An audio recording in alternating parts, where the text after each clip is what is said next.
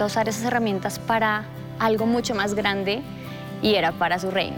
Hoy me siento como mujer amada, importante, valiosa y Él restauró algo en mí es que Él sí cumple los sueños. Lo que pasa es que es a su tiempo, no al mío, es a su manera y no a la mía. Iglesia, pongámonos de pie una vez más y seguimos adorando.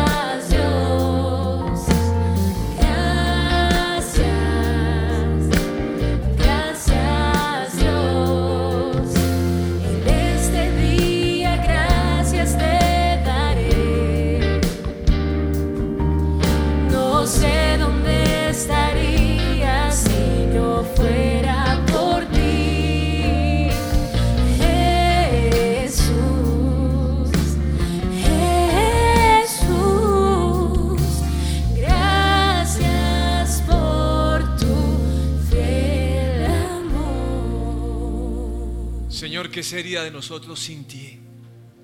¿Qué sería, Señor, sin tener ese papá, ese amigo, ese Dios quien tú eres y nos bendices? Gracias, Señor. Nos permites conocerte y acercarnos a ti confiadamente. Señor, que tu presencia se manifieste hoy en este lugar. En el nombre de Jesús, amén y amén. Muy buenas tardes, ¿cómo les va? Por favor, salude a la persona que tiene al lado. Listo, dele su puñito ahí. Pum. Ah, mucho gusto conocerte. Qué bueno verte por aquí. Qué rico. Bien, voy a empezar mi predicación con un quiz, ¿ok? Para los que les gusta se van a deleitar, los que no de malas. En pantalla va a salir la pregunta y también van a salir las respuestas. Y las respuestas tienen un número. Así que la que considere que es la respuesta correcta, usted con su mano me va a señalar qué número es. ¿Listo? ¿Me ayudan con eso? Bien, primera pregunta. Creemos que el origen de la iglesia está descrito en el libro de número uno, Esdras, número dos, Mateo, número tres, Hechos de los Apóstoles, número cuatro, Romanos. Tres. Pues a los que contestaron les voy a dar una gomita. Enfrente Mariana está entregando las gomitas. Todos no entregaron. Ahora sí todos tres no empezaron. Ay, sí, cómo no. Ah, los conozco, sí. Usted sí contestó, yo la vi anticipada. Muy bien, pregunta número dos. Un gusto saludarte. Ah, ahora sí van a participar, no todos loches, es que la gente es así tenaz, ¿no? Bien, listo. Número dos. La iglesia es, número uno, un edificio material o una construcción. Un grupo de personas que perseveran en la doctrina. Tres, un líder que se reúne con personas y les enseña la Biblia. Número cuatro, un lugar donde vamos a cantar. Ahora sí se animaron, se da cuenta cómo son usted interés, cuánto vale. es? ¿Ustedes también contestaron número dos?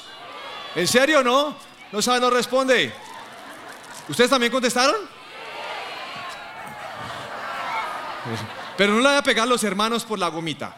Todavía me queda esto, las voy a regalar. Pregunta número 3. O C. La iglesia me falló es una frase de, número uno, Ananías y Zafira cuando mintieron sobre la venta de su casa. ¿Sí? ¿Cómo así la vendieron? Número dos, el hombre que vivía en pecado con su madrastra. Número tres, Pedro cuando Rode, la colaboradora de María, no le abrió la puerta. Número cuatro, una persona dolida que necesitaba una excusa para justificar su comportamiento. Ah, venga para acá, los hermanos en la fe aquí. ¿Y aquí qué dijeron ustedes? Bueno, vamos a ver si es cierto. Ya les di.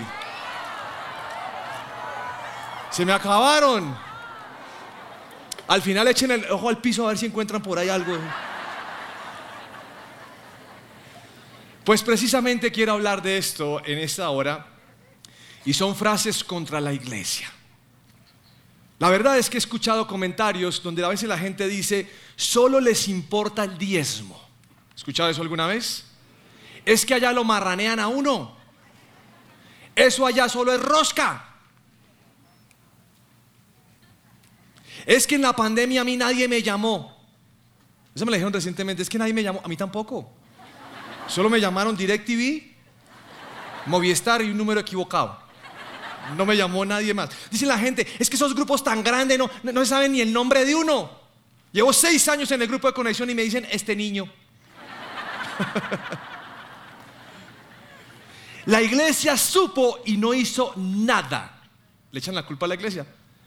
Otros vienen a la iglesia y porque no hay esas, eh, esas cositas para protegerse el agua, ¿cómo se llama eso, cielo? Las capas, se me olvidó ya. Las capas se ponen bravos con la iglesia porque no le dan capas para los niños. Imagínense, ¿quién dijo que tengo que darle capas? Vaya Superman. La Biblia dice, de la abundancia del corazón habla la boca. La palabra iglesia significa una democracia teocrática.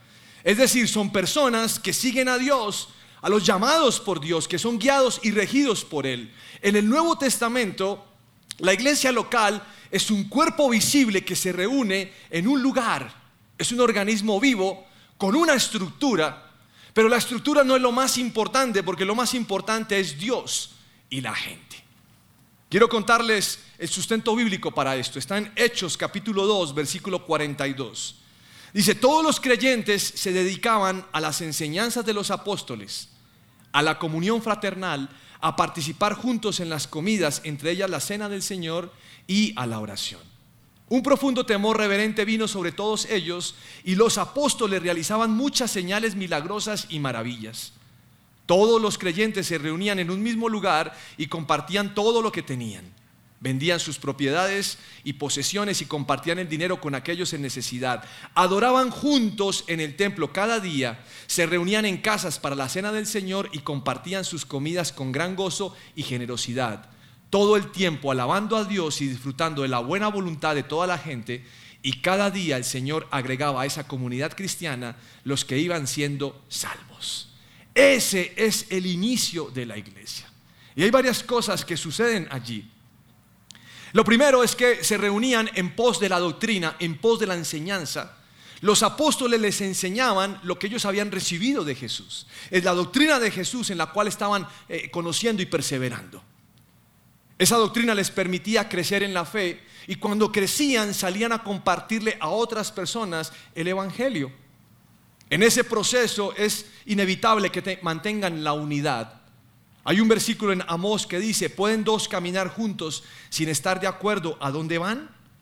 Había unidad, pero también había comunión. Se conocían unos con otros, sabían sus nombres, sabían sus necesidades, conocían sus familias.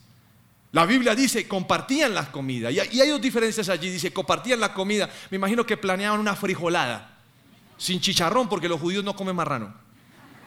Pero también compartían la cena del Señor, que es la conmemoración de la entrega de la vida de Jesús por todos nosotros. Y en ese caso ellos. Oraban juntos y veían los milagros de Dios. Dios estaba respaldando su obra y estaban juntos todo el tiempo. No era una iglesia virtual, era una iglesia presencial.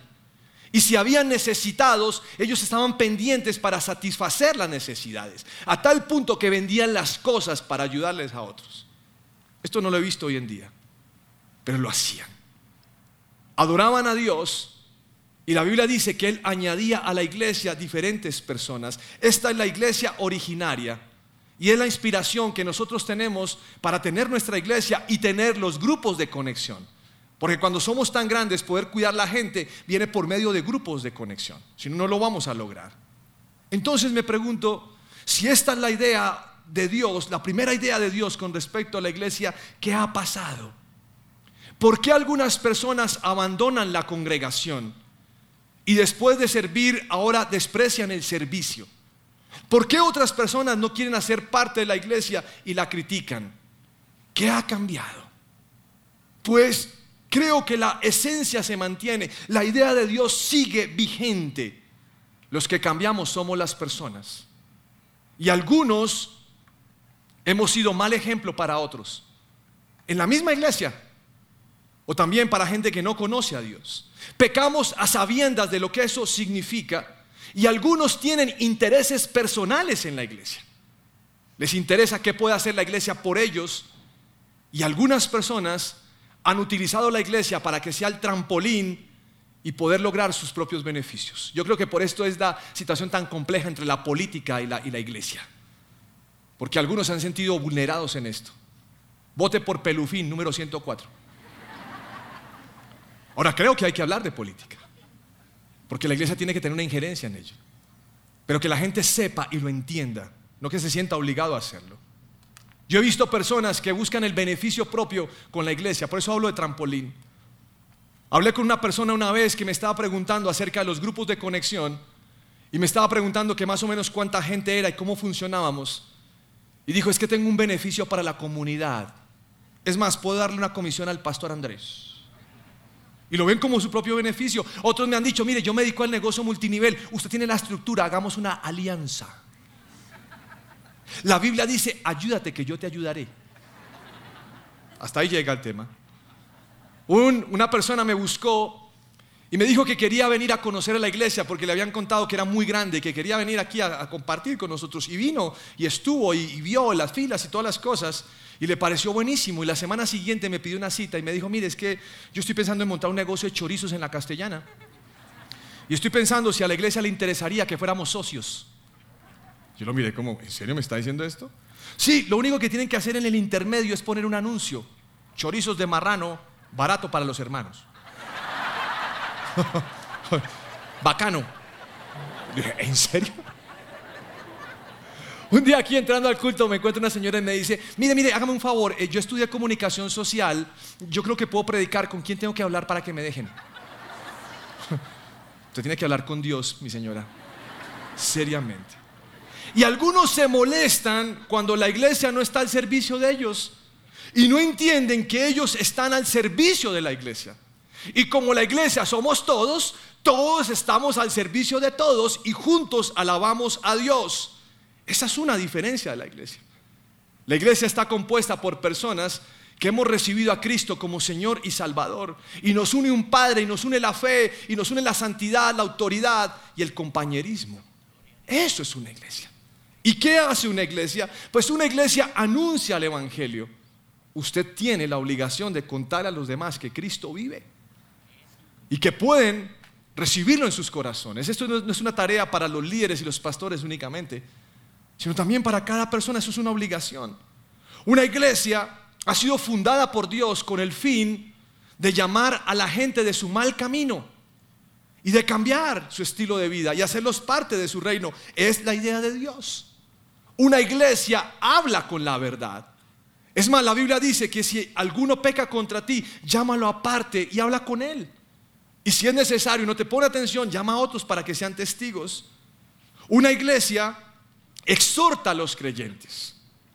Hechos 18, 15, 20 dice, al contrario, deberíamos escribirles y decirles que se abstengan de comer alimentos ofrecidos a ídolos, de inmoralidad sexual, de comer carne de animales estrangulados y de consumir sangre. Es una norma de la iglesia. Por eso yo no como morcilla. Y si no me tocaría con pedialite, como ando hoy. Grave. La iglesia corrige temas doctrinales y nos anima a practicarlos. Pero además de esto, en cuestiones de autoridad disciplinaria, la iglesia tiene que corregir la mala conducta. Entonces me pregunto, ¿hay errores en la iglesia? Y la respuesta es sí. ¿Y saben por qué hay errores en la iglesia? Porque la iglesia está conformada por seres humanos. Y los seres humanos cometemos errores. No sé si usted se ha dado cuenta de eso. Yo he visto servidores en la iglesia que uno los ve y están como cansados que están en situaciones como difíciles. Usted llega y dice, buenos, buenos días, y no saludan. Y hay gente que dice, pues si no saluda, deberían quitarlo del servicio. esos ojos todos opacos, no saluda bien, no sonríe, no oró, no oró. Pero tal vez usted no entiende que esa persona ha atravesado un día difícil. O que tal vez cuando viene a servir a la oración martes y jueves, sus hijos no lo dejan dormir. Entonces, más bien, en vez de andar rajando, ¿por qué no ora por ellos? Y, y lo bendicen y ora por esa persona. Hace un, hace un par de semanas una servidora estaba aquí a la entrada y no me quiso dejar entrar a la iglesia. Usted puede creerlo. Le dije, su merced, muy buenos días, ¿cómo me le va? Y yo pensé, ¿será que no ve bien? Le dije, señora, es que voy a entrar. ¿Usted no puede entrar por aquí? Haga la fila. Mi señora, es que tengo una cita con el pastor Andrés. No, no, no, no. ¿Quién es usted? Y pasó al lado una supervisora. Digo, no, déjelo entrar. ¿qué tal? Ah, qué pena, no es que no lo reconocí. No distinguió estos bellos ojos detrás de tapabocas. Yo me he equivocado con frases en las predicaciones. Un día, un domingo, cuando teníamos culto a las 4 de la tarde, yo no sé qué me pasó, se, se me trabó la lengua, estaba cansado, no sé. Y entonces dije lo siguiente, ¿ustedes es que son estúpidos o qué? Y cuando yo dije estúpido se me abrieron los ojos. Dije, Señor, ¿qué acaba de decir, Padre? He ofendido la iglesia de Cristo. No, Dios mío, qué animal. Y me tiré la predicación y yo quería salir corriendo donde el pastor. Y me fui para la casa del pastor. Yo quería ser el primero en decirle lo que yo había dicho. Le, pastor, ¿cómo le va? Pastor, la embarré en la predicación. Le dije a la iglesia que era una iglesia estúpida. Y me respondió y me dijo, ah, bueno. Bueno, no me ayude tanto, pastor, no me ayude tanto. Estoy, estoy hecho nada. O sea, ¿cómo le digo eso a la iglesia? O sea, eso fue muy tenaz para mí. Hasta que leí la nueva Biblia viva que dice Gálatas estúpidos. Y dije, ah, bueno, es bíblico. Ah, como es bíblico, entonces estoy sano, fresco. Ustedes saben que el pastor Andrés a veces ha predicado eh, por las bebidas azucaradas y la gaseosa que es mala para la salud. Pues un día no sé por qué, hace mucho tiempo, yo iba con una gaseosa aquí en mi mano y llegué allá al semáforo. Y una señora detrás me dijo, "Mm, el cura predica y no aplica. Me pegó una levantada de una. Y me volteé y le dije, su merced, no es cura, es pastor. O sea, no equivoque, iglesia. Seres humanos. Mire, un día vine a la oración y yo estaba ubicado ahí, en la esquina. Y empezó la oración y tenía mis manos levantadas. Y se me acerca una servidora y me hace, hágame el favor, se hace allá. O sea, me interrumpe la oración para decirme que me haga allá. Sí, sí, ya voy, ya voy, ya voy. Yo estaba en la gloria. A los cinco minutos vuelve. ¿Qué le dije? Hágase allá. No sé si usted es como yo, pero yo odio hacerme en el centro. O sea, yo nací para las puntas. ¿A cuántos no les gusta hacerse en el centro? Y todos del centro les toca. No sé si cuando era niño me amarraron muy fuerte con el cobertor y, no me gusta andar así, pero es terrible para mí. Yo necesito el espacio, yo necesito ser libre. Y me tocó hacerme en el centro. Y yo creo llevamos de oración como 15 minutos. Y dije, Señor, me faltan 45. Cada cuando acaba esta oración, yo no podía estar en ese lugar. Somos humanos. Una vez el pastor Andrés pidió que, que irían las dos primeras filas, que estuviéramos el staff y que estuviéramos algunos líderes orando por la oración, porque estaba pesado el ambiente. Dijo, a partir de ahora quiero que hagamos esto durante un mes. Y recuerdo que cuando quise hacer caso a su orden, había dos señoras sentadas aquí, ¿no es su merced? Dos mujeres sentadas aquí y me les dije, mis señoras, discúlpenme, es que les voy a invitar a que se hagan la tercera fila porque el pastor Andrés ha pedido que nos hagamos aquí adelante. Entonces, ¿para qué madrugamos? No, yo la entiendo, mi señora, disculpe, qué pena con usted, pero es que es por esto y esto. Jesús jamás haría eso. Y se hicieron ahí. Lo que yo no pensé es que comenzaran a orar contra mí. Y empezaron, oh Padre, fariseos que no nos dejan ir a ti. Estas, viejas, ¿qué les pasa? Y la frase que más me dio en la cabeza es que dijo, sarta de fariseos. De sarta. Me tocó ir al diccionario, sarta con S, sarta con Z. No saben ni qué me estaba diciendo la señora esa. Tú dijiste que el pueblo vengáis a ti. Oraban en Reina Valera, vengáis a ti. Pero este no nos dejáis ir. Y al final de eso fui donde el pastor Andrés y le dije, no, pastor, tremendo. O sea, esas señoras allá complicadas. ¿Y saben qué me respondió? Ah, bueno. No dijo, no dijo nada más. Yo no sé si a usted le ha pasado esto. Esta no la conté en todos los cultos. Siéntase privilegiado. Yo no sé por qué me pasó esto, pero vine a la oración y había una hermana como la llorona. Entonces uno está orando. Señor, perdona los pecados. ¡Sí! ¡Perdónalos! Y yo decía, no, yo no puedo creer. Yo no puedo creer. ¿Quién está orando así, Señor? Esta vieja no deja, esta vieja estorba. Ahora, pasó el martes, el jueves siguiente. Señor, y te adoramos. ¡Sí! Y así llevamos como dos meses. Y yo comenzaba a buscar quién es esa vieja. Yo necesito identificarla, dónde estará. Y ya no me la soporté más. Y le dije al Señor, o ella o yo, o la sacas o yo no vuelvo. Somos humanos. ¿Acaso usted nunca ha mostrado su humanidad? Son cosas que pasan en una iglesia. ¿Por qué? Porque somos seres humanos. Pero todos amamos a Dios. Y Dios desea usar las personas para su obra. Yo tuve líderes que me confrontaron y líderes que no quise. Pero que me enseñaron a caminar. Yo he visto servidores santos y servidores que están en el proceso. Conozco de gente que pide plata prestada en los grupos de conexión que no es para eso y no han pagado. Paguen. Y conozco gente que piensa muy diferente a lo que yo pienso. Pero salir a criticar y a decir que es que la iglesia me falló, que es harta de fariseos, que todo, no lo voy a hacer. Porque estaría hablando en contra de la iglesia de Cristo. Y para mí eso es un argumento muy liviano, que lo que busca es hacer que yo quede bien y la iglesia quede mal. Eso es una justificación. Y lo que más veo es que esos comentarios hacen eco en aquellos que han salido con resentimiento de una iglesia. No lo puedo cambiar, hay gente resentida por cualquier cosa. Enfatizar en la imperfección de la iglesia es responsabilizarla de algo que de pronto no es así. Y no sé si a ustedes casados les ha pasado lo siguiente, pero yo he tenido diferencias con mi esposa. Y cuando salgo a caminar digo, Señor, pero, pero es que no tiene la razón. Y empiezo a justificarme lo que yo estoy viendo. Y después de que le entrego toda mi carga al Señor, el Señor me dice, tú no tienes la razón, la razón la tiene ella. Yo le digo, lindo, dos contra uno.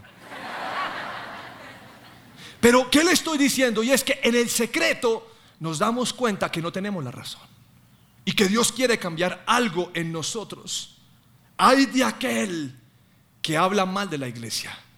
Ahí sí puede decirle usted Gálatas estúpidos. Efesios capítulo 5, versículo 25.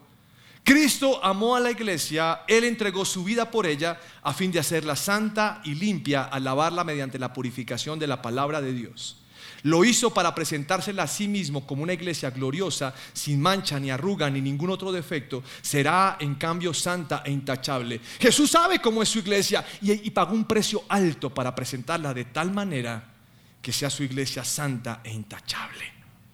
Eso es lo que Él quiere. Ahora, normalmente pensamos todo lo malo de la iglesia, pero una iglesia trabaja muy fuerte para impactar una comunidad y para impactar un país y para impactar el mundo. En la iglesia aprendemos a conocer y amar a Dios. En la iglesia nos enseñan la Biblia y vivimos conforme a la voluntad de Dios cuando esto sucede. En la iglesia tenemos líderes y tenemos amigos que nos ayudan a ser verdaderos cristianos. Y estoy hablando a la iglesia que está conectada, no le hablo a la iglesia itinerante o flotante. Usted va a decir, pero es que yo soy de la iglesia de cada domingo, pero no sabemos quién es usted, porque no va un grupo de conexión. Si usted fuera, vamos a poder atender sus necesidades como pastores. Pero si no va, pues no sabemos. Y aquí nos sanan, aquí nos ayudan y desenmascaran las artimañas del diablo. Aquí compartimos y llevamos las cargas unos con otros y socorremos al necesitado. Esos anuncios que salen en el mes de diciembre pidiendo ayuda para apoyo social es para, en algunos casos, para fundaciones fuera, pero también para gente de la iglesia. Ahora déjeme decirle algo, yo no manejo el dinero de la iglesia ni me importa. Pero déjeme decirle que la iglesia es muy generosa y la iglesia busca ayudar a las personas.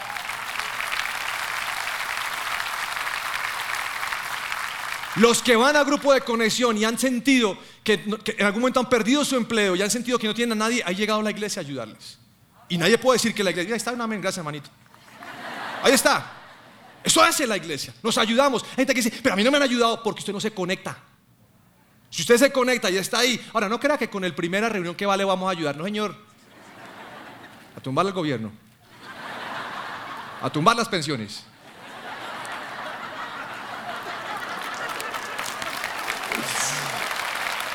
A mí no me va a tumbar las pensiones, fuera de chiste. Entonces, ahí clamamos en Cristo Jesús. ¡Ahora! Venga el martes que vamos a cascar al diablo y a sus, a sus socios. Socorremos al necesitado. En la iglesia nos liberan para liberar a otros. Eso hace una iglesia. Pero déjeme decir algo contundente. La iglesia tiene una obligación de confrontarnos cuando nuestro camino es torcido. Y ese es el problema. A la gente no le gusta que la confronten, sino que le digan que todo está bien.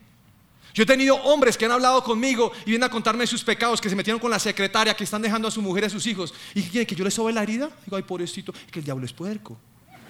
No, yo no le voy a hacer eso. Hay de aquel que llama lo bueno malo y lo malo bueno. No lo voy a hacer, lo usted está en pecado, hermano. ¿Qué quiere hacer? Siempre le pregunto a una persona qué quiere hacer.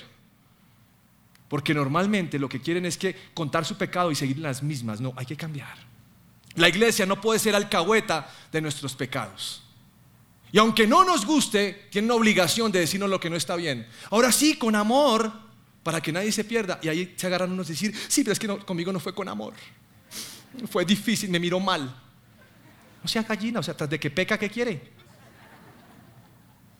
No, no. Tenemos que cambiar. Somos la iglesia de Cristo. Déjeme decirle que si a usted le va mal, a la iglesia le va mal porque le duele. Si en su grupo de conexión usted pide un milagro y no puede quedar encinta y está pidiendo un milagro para quedar embarazada, el día que quede encinta, ¿sabe quién va a celebrar? La iglesia. Porque es el milagro de la iglesia. Nos alegramos por las bendiciones de otros. No competimos. Que el Señor te dio a ti un Renault 4. Ay, qué vaina. A mí me toca todavía en burro. No, nos alegramos por las bendiciones de la gente. Ahora, yo no descarto que algunos hayan tenido una mala experiencia, pero no significa que la iglesia no sirva para nada. Eso no significa. Y la invitación es a perdonar a aquel que le hizo algo o que se equivocó. Y yo sé que hay líderes que de pronto no están sanos todavía y han abusado de su poder. Pero por eso usted va a abandonar la iglesia, la fe y va a abandonar a Dios. No creo que sea lo correcto.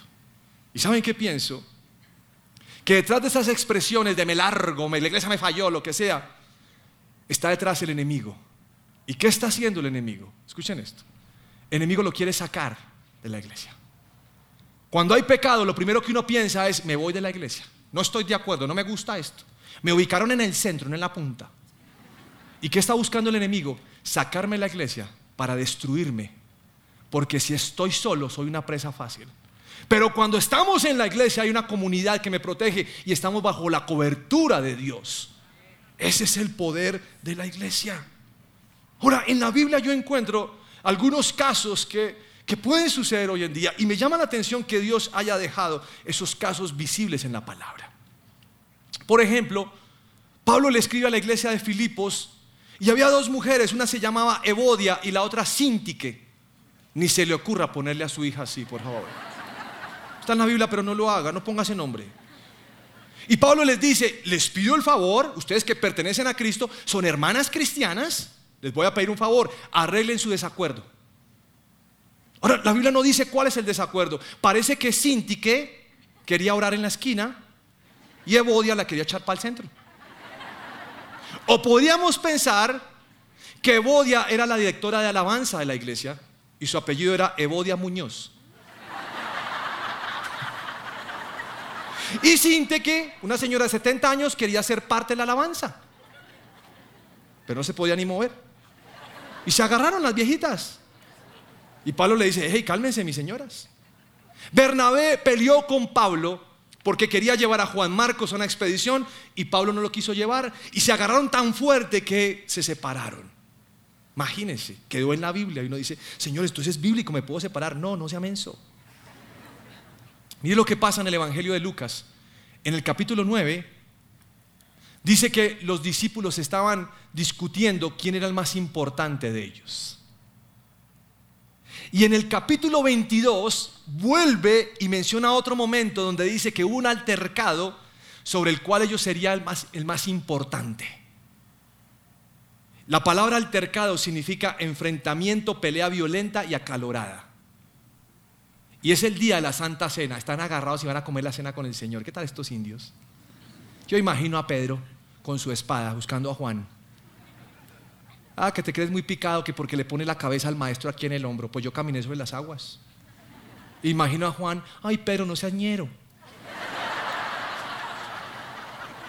Sí, porque Juan era como consentido. Pablo enfrentó a Pedro delante de todos porque estaba haciendo algo que no era. Y a Pablo se le olvidó que tenía que haberlo llamado aparte para corregirlo, pero lo hizo delante de todo el mundo, lo boleteó, como decimos muchos. De la familia de Cloé le informaron a Pablo que había rivalidades en la iglesia. Imagínense, la iglesia de Corinto era terrible.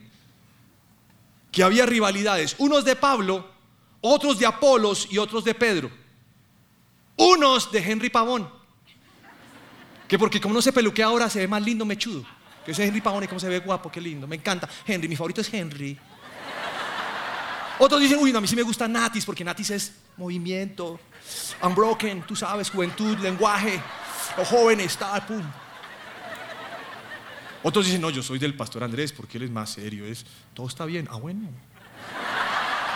A otros les gusta la pastora Rocío porque ella es un, dos, tres y vamos a ministrar y todos a mí me gusta que me ministren, tóqueme.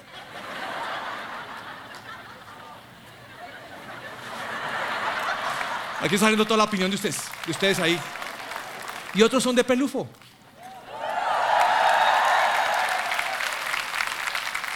Esto solo divide la iglesia. Todos hacemos reino. Y todos cocinamos diferente, pero todos hacemos reino. En la multitud de perfiles hay bendición. No tiene por qué haber divisiones entre nosotros. Y frente a estos problemas que vemos en la Biblia, frente a estos problemas que vemos en la Biblia, si usted sigue leyendo, siempre Dios va a corregir la situación. Pero se presentan porque es una iglesia. Entonces, ¿qué vamos a hacer cuando tengamos dificultades? ¿Salir corriendo? ¿Cambiar de grupo de conexión porque alguien que le cae mal ahí? ¿Qué tal que a Dios se le ocurra que usted se va de grupo de conexión porque no se soporta a ese o a esa? Y Dios también se lleve a ese o a esa a ese grupo de conexión nuevo. No, yo me cambio, me voy para la sede de Suba ya mismo. Y allá le llega Suba. Dice, ay, qué rico verte, desgraciada vida. ¿Qué vamos a hacer? No podemos culpar a la iglesia. No podemos culpar a la gente de la iglesia, sino asumir nuestra responsabilidad y dar el primer paso. ¿Qué pasa si yo tengo la razón, pero voy y restauro a alguien? Es que tener la razón no es una prenda de, que me siento mejor o que si soy mejor. No pasa nada. Somos una iglesia. Y nuestra fe y comunión tiene que madurar. Es que usted no me saludó y estoy muy triste porque no me saludó. Madura un poquito. Yo sé que no te llamaron el día de tu cumpleaños. A cierta edad es mucha llamada, poco regalo.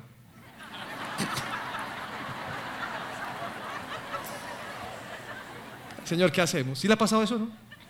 Eso y lo llaman a uno como loco, ¿no? Y uno dice, Señor, ¿que eso qué? Que se note. Pero no. Todos construimos iglesia. Todos podemos pasar por alto los errores y las ofensas. Todos podemos trabajar en contra de las grietas que podemos tener y no permitirle el acceso a las tinieblas. Y quiero terminar con este versículo, que me parece que es clave en la predicación. Es Juan capítulo 13, versículo 34. Así que ahora les doy un nuevo mandamiento. Ámense unos a otros, tal como yo los he amado. Ustedes deben amarse unos a otros. El amor que tengan unos por otros será la prueba ante el mundo de que son mis discípulos. No es el poder, no es la prosperidad, no es la sanidad lo que da testimonio en nosotros, sino el amor. Pero si entre nosotros mismos nos estamos dando candela, ¿qué va a ver el mundo? ¿Para qué volverse cristiano si son peores? A mí me han dicho ustedes cristianos son peores que nosotros. Vamos a respetarnos y lo leo levantando. Esta es nuestra responsabilidad. ¿Quieren que les diga una cosa? Detrás de este versículo está una exigencia de Dios, diciendo, quiero que la gente me conozca. Y si quiero que me conozca, usted tiene que aprender a amar a su hermano, por encima de cualquier cosa. Por favor, póngase de pie, son tan amables. Padre, gracias que estás en este lugar. Y creo que tu mayor deseo, Señor, es que seamos como tú. Y no sé cuánta gente en este lugar ha estado dolida con alguien en la misma iglesia, con algún pastor, con algún líder, con alguna persona del servicio, con algún hermano. Me miró, no me saludó, nunca me pagó. No sabe mi nombre, ni me llamó el día de mi cumpleaños. Y sé que hay gente que se duele por todo, Señor. También son tus hijos. Yo quiero pedirte que en este lugar podamos amar, que podamos perdonar y seguir adelante. Yo sé que el enemigo quiere crear fisuras para sacarnos de la iglesia. Y yo sé, Señor, que tú quieres hacer una iglesia santa, intachable. Pero como, seres, como somos seres humanos, a veces nos equivocamos. Y lo que yo quiero pedirte hoy es que nos ayudes a perdonar a tu iglesia. Y quiero que usted perdone a ese líder, a esa persona que le hizo daño. Tal vez usted salió de otra iglesia, llegó aquí porque alguien le hizo daño allá. Pero quiero decirle que hoy es el día de su libertad. Y deje de encontrar argumentos. Y recordando, porque el amargado es usted. El otro ni se acuerda de usted. Y no es justo vivir una vida con rencores. Y Señor, yo decido y perdonar. Yo decido caminar en libertad. Y estar seguro de lo que tengo en ti, Señor. No esperando algo a cambio, sino amar. Porque si tú me amas, yo puedo amar a los demás. Yo desato la iglesia, Señor. La iglesia de Cristo en Colombia y en el mundo. Que no existan rivalidades. Ah, es que tú eres de del lugar de su presencia. Es que tú eres de la misión carismática. Es que tú eres de avivamiento, Señor. Somos la iglesia de Cristo. Y yo te pido, Señor, que podamos traspasar las barreras. Que aunque a veces interpretemos un versículo de una forma diferente, podamos amarnos. Y esta es la diferencia, Señor, que el mundo conocerá que somos tus discípulos cuando nos amemos. Así que te pido que hoy nos des un toque especial. Aquellos difíciles de amar, que podamos amarlos y apoyarlos. Y te doy gracias, Señor, porque es la iglesia que tú imaginaste. Y que por medio de hacer lo que te, te gusta que hagamos, podamos ver milagros y prodigios. Que podamos ver, Señor, que tú vas más allá. Que tú pasas por alto, Señor, ciertas cosas para hacernos libres. Señor, que esta casa, que esta iglesia sea llena de tu gloria y de tu poder.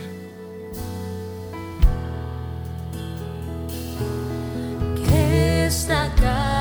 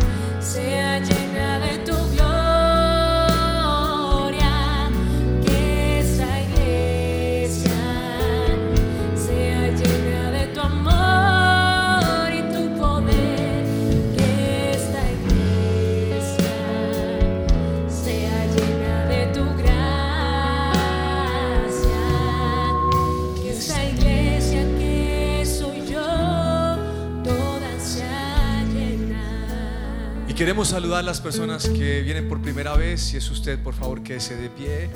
Queremos orar por ustedes. Gracias por acompañarnos y por tomar su tiempo para estar aquí. Estoy seguro que Dios le hizo esa invitación sin que usted se diera cuenta. Así que le voy a pedir el favor a la iglesia que extienda sus manos hacia ellos y ustedes van a orar. Padre, gracias por traerlos aquí. Tú sabes cómo han sido sus caminos y día tras día lo que han tenido que atravesar. Y tal vez hoy necesitan ese abrazo de un papá, ese abrazo de un Dios que los levante y que los anime. Que seque lágrimas y que quite esa carga fuerte de su espalda. Y tal vez ellos, Señor, han escuchado comentarios contra tu iglesia.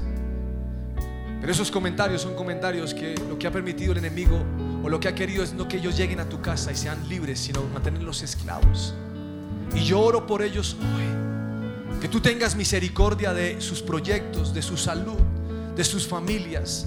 Y hoy, Señor, hagas milagro en favor de ellos, milagros poderosos. Que aunque hayan dicho el médico, no es posible que tú hoy derrames tu poder sobre ellos. Derrama tu alegría, quita la tristeza, quita la soledad, quita el enojo. Y dale, Señor, la capacidad de verte a ti hoy. Ustedes que se pusieron de pie, quiero que hagan la siguiente oración conmigo y que repitan después de mí, Señor Jesús, reconozco que he pecado contra ti y que he andado separado. Pero hoy, Señor, es un nuevo tiempo donde te invito a mi vida. Quiero que entres y que cenes conmigo, que seas mi Señor y mi Salvador. Y quiero ser parte de tu iglesia para conocerte y para amarte. Gracias Señor, en el nombre de Jesús. Amén y amén. Denle su fuerte aplauso, por favor. Gracias por acompañarnos.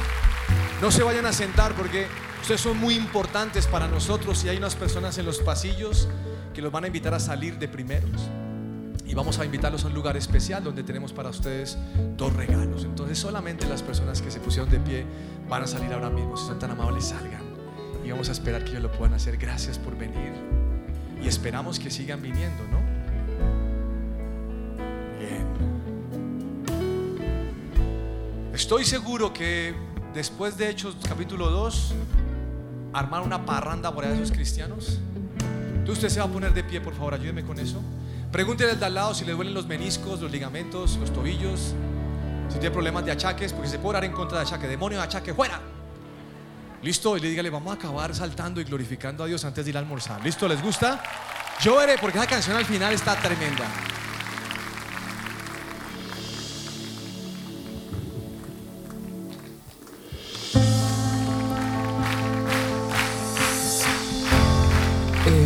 Eres Dios de infinita bondad, Rey de la eternidad. Tu gloria no tiene final. Eres Dios de amor y verdad, lleno de majestad. Tu gloria no tiene final.